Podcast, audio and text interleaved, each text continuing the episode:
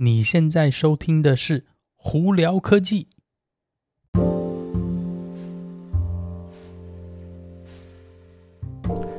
嗨，各位观众朋友，大家好，我是胡老板，欢迎来到今天的胡聊科技。今天美国洛杉矶时间八月二十七号啦，星期五，哇，周末又到了。可是这个周末好热，我看了一下天气预报，哇哇，平均温度都非常非常高，所以要出门在外的朋友们，记得要多喝水、擦防晒哦，不要中暑了哦。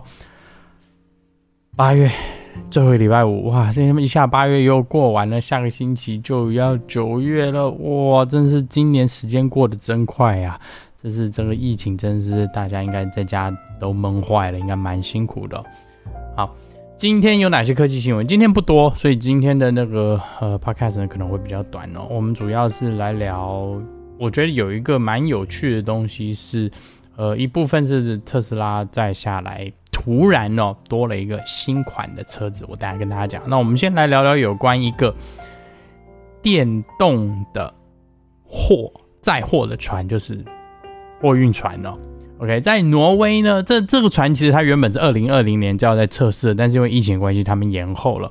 挪威呢，他们有一个公司哦，然后有一条船叫 Yara Berkeland，Berkeland 那个他们呢，今年年底之前呢。呃，是会要测试。那这一艘船比较特的地方，第一个它是电动的，对，没有错。那再来呢，它是自动的。呃，为什么我会说？哇，应该不能这样讲。严格上来说是全，他们要他们要往全自动方向前进。那这个上头系统呢，呃，是呃电脑在做操作。呃，简单来说，上这个船上不会有人哦。OK，那呢，他们在那个测试这一段呢，会有三个点是呃可以遥控去呢监控这个船，去确定说这个船呢在呃行驶中间没有出什么问题哦。那刚开始呢，他们这个要测试的这个路线也不长，它会在呃这个城市应该是 Hroya 吧，然后呢到 Brevik，对，呃 Hroya Brevik 呢，那这这中间它就有三个那个。监呃那个远端遥控的监测点确认说船呃没有出什么特别的问题哦。那这个货运船呢，跟普通船或货运船不一样，是它其实跑得比较慢。通常呢，我们在海上在货运船是平均呢是那个呃 knot 就是这个船的速度应该是十六到二十五之间。那这艘船呢，最高速度大概只有在目前他们是。是判断是在十三哦，所以会比较慢。可是反过来呢，因为呃是全自动的，然后并且上头没有人的关系，所以呢相对来说应该会减少不少成本哦。那再来，因为呢另外一个它主要也是电力的，所以呢它相对来说不会烧油，不会制造空气污染，这是他们希望未来可以做到一件事情哦。那这上头的这个呃。呃，整个系统呢是什么呢？是他们有两个九百 k 瓦的马达系统，就是 propulsion system 呢，来推动这个这个这艘船哦。那上头有一个非常非常强大的七 mega 瓦的大电池哦。那大家一想说，哇，这个电池要充一定充很久啦。没错，这个 不知道要充多少天哦。以现阶段的科技来说，但是呢，相对来说。因为它是用电或者甚至用太阳能去充的话，它简单来说一定会比烧油便宜哦。那优点呢，是因为它是呃电动的关系，所以它跟电车一样的道理，就是它少了很多没有必要的保养啊等这些系统也相对简单多了。那再加上它是呃全自动，呃是电脑驾驶，全自动驾驶，没有人在上面的话，它的成本会降低很多。那他们希望说这个这艘。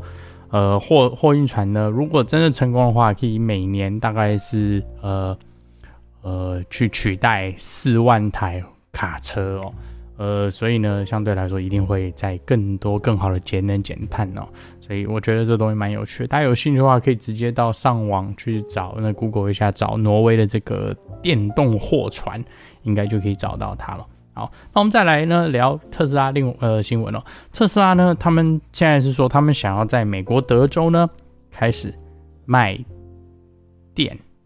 对，你没有听错，卖电。德州呢是其中一个美国的州呢，是呃电呢是并不是政府在严格控管的一个一个市场哦。所以呢，在德州呢，其实你可以跟很多不同家。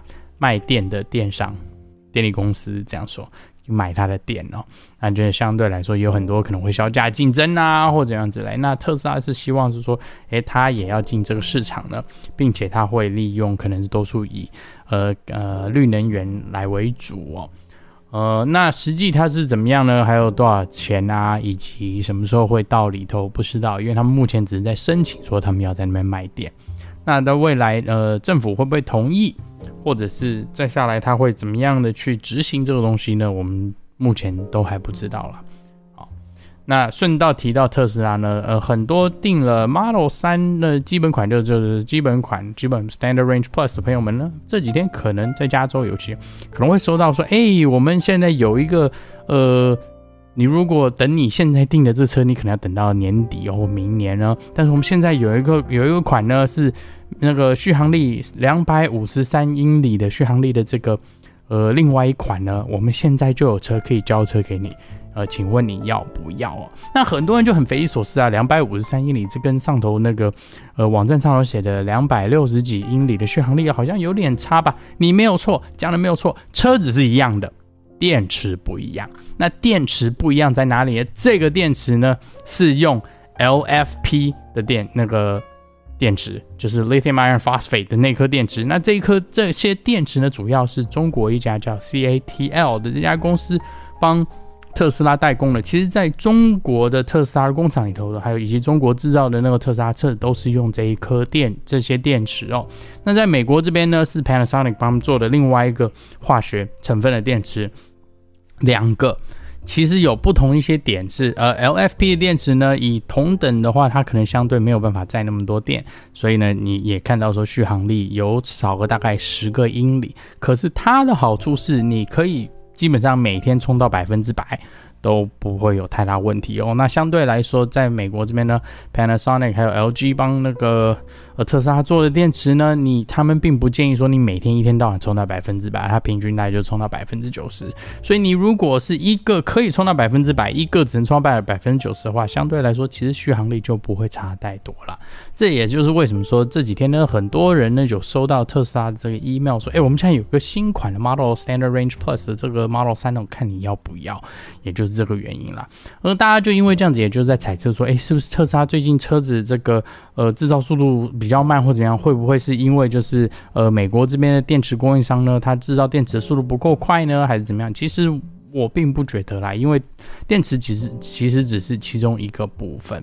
那相对来说呢，还有很多其他的问题呢，得导致特斯拉车子最近就是呃交车速度缓慢。主要我个人猜测还是因为订单太多了。